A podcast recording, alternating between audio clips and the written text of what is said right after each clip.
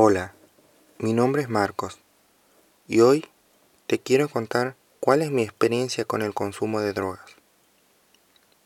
Tengo 24 años y de vez en cuando consumo cocaína y pastillas. Lo cierto es que me la paso mejor. Bueno, mejor dicho, pienso que me la voy a pasar mejor. Pero en realidad, si lo analizo, no es así. El problema es que no tengo límite.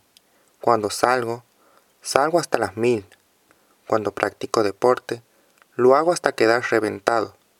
Y cuando salgo, me pongo hasta que se acaba toda la bolsa. Luego no puedo hablar. Y lo que es peor aún, intentar tener una relación sentimental, porque pienso en mi interior el susto que se llevaría cualquier mujer de verme en ese estado. Cuando llego a mi casa, me siento mal. Pienso que si mis padres lo supieran, se sentirían poco orgullosos de mí.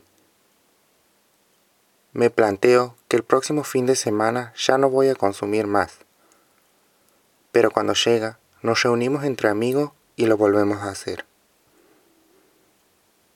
Pienso que no estoy muy enganchado, pero reconozco que a veces me da miedo que este círculo no se rompa nunca. En fin, yo no les voy a decir lo que deben hacer y lo que no.